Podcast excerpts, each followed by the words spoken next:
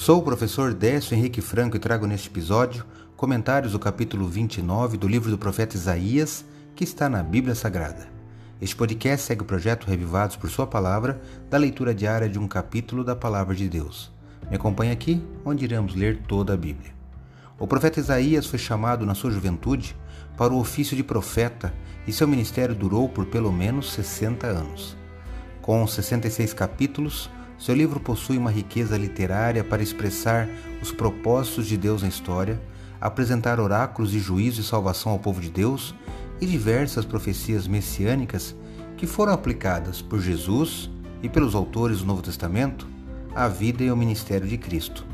Por isso você não pode deixar de conhecer e estudar este livro.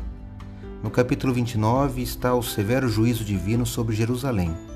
O profeta fala da loucura e da grande hipocrisia dos judeus e no final traz promessas de santificação para os piedosos.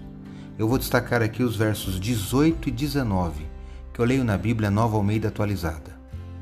Naquele dia, os surdos ouvirão as palavras do livro, e os cegos, livres da escuridão e das trevas, as verão.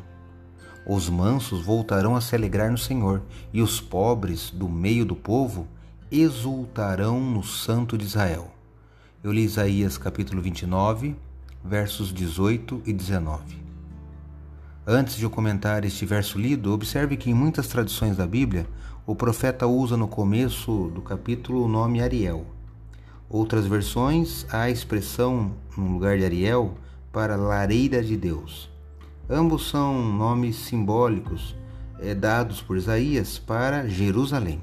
Então, se você trocar Ariel por Jerusalém, é, isso vai te ajudar a entender que a profecia é contra a cidade do povo de Deus. Mas do trecho que eu li, observe que Isaías não era só um profeta de castigos, mas também de esperança. Ele era um otimista, vendo a luz gloriosa do futuro. Naqueles dias, naquele dia no futuro, os surdos ouvirão e os cegos verão. Chegaria um tempo em que o evangelho seria proclamado a todos os povos da terra, para o pequeno, para o grande, para o pobre e para o rico.